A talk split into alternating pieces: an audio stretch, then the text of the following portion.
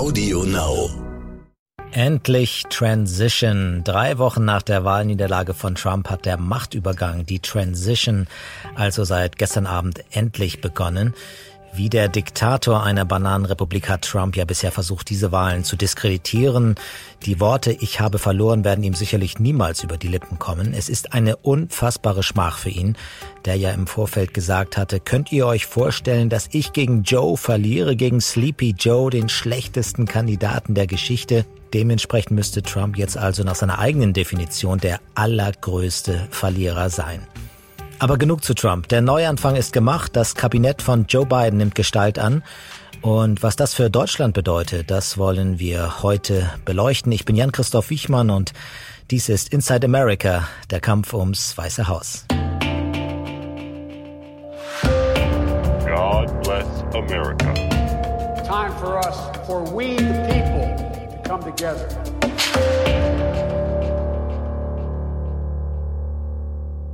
Heute wird der neue Präsident Joe Biden einen Großteil seines Kabinetts vorstellen. Es gibt dabei so einige Premieren. Zum ersten Mal wird eine Frau den Geheimdienst anführen. Avril Haines als Direktorin of National Intelligence. Und zum ersten Mal wird eine Frau auch Finanzministerin. Janet Yellen, die schon die US-Notenbank geleitet hatte. Und zum ersten Mal wird ein Latino das Heimatschutzministerium leiten.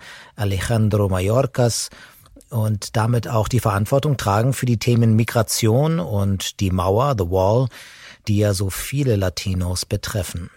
Die anderen Kabinettsmitglieder sind durchweg proeuropäisch, für die NATO, für eine starke Partnerschaft auch mit Deutschland. Aber die vielleicht wichtigste Nachricht auch für Deutschland und für die Welt betrifft das Thema Klimawandel. Biden ernannte einen allseits bekannten Mann zum Klimazaren.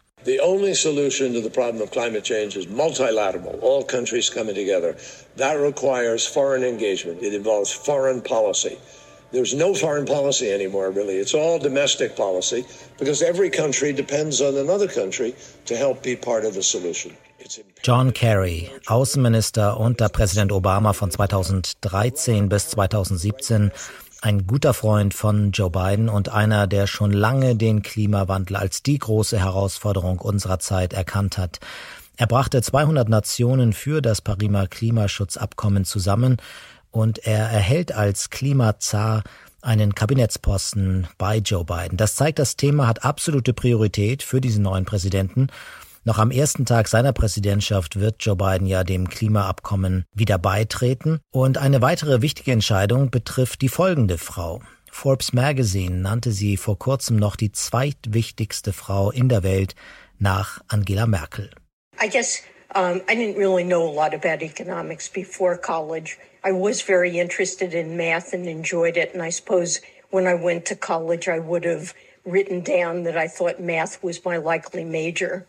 Um, but when I was exposed to economics, I was really impressed that this was a discipline that um, relies on logical thinking, mathematical thinking, but rigorous analysis.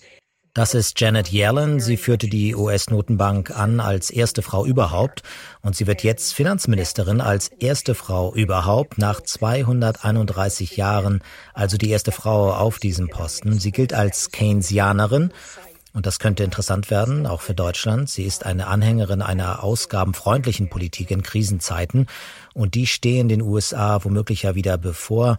Ein langer, harter Corona-Winter deutet sich an und es gibt bisher keinen Deal für weitere wirtschaftliche Nothilfen für Unternehmen und für Arbeitslose. Mit Janet Yellen wird Joe Biden vermutlich an großen Lösungen arbeiten, auch an einem großen Infrastrukturprogramm.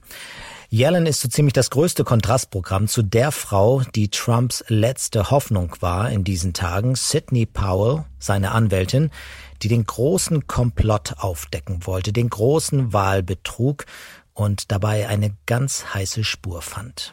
We are not going to be intimidated. We are not going to back down. We are going to clean this mess up now. President Trump won by a landslide. We are going to prove it.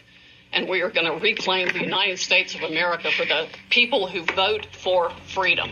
Smartmatic has been associated with the Venezuelan government led by Hugo Chavez, which is openly hostile to the United States, and of course, as we all know, communistic and really uh, brutalizing its own people.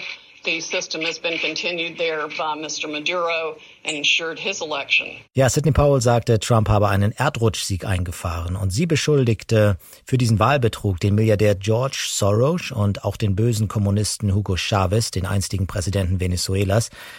Der starb allerdings schon vor sieben Jahren und dürfte relativ wenig mit Trumps Niederlage zu tun haben. Die einzige Person, die jetzt noch an den Erdrutschsieg glaubt oder zumindest vorgibt zu glauben, ist wahrscheinlich äh, Präsident Trump selber. Und da werden noch so einige Verschwörungstheorien auf die Welt zukommen.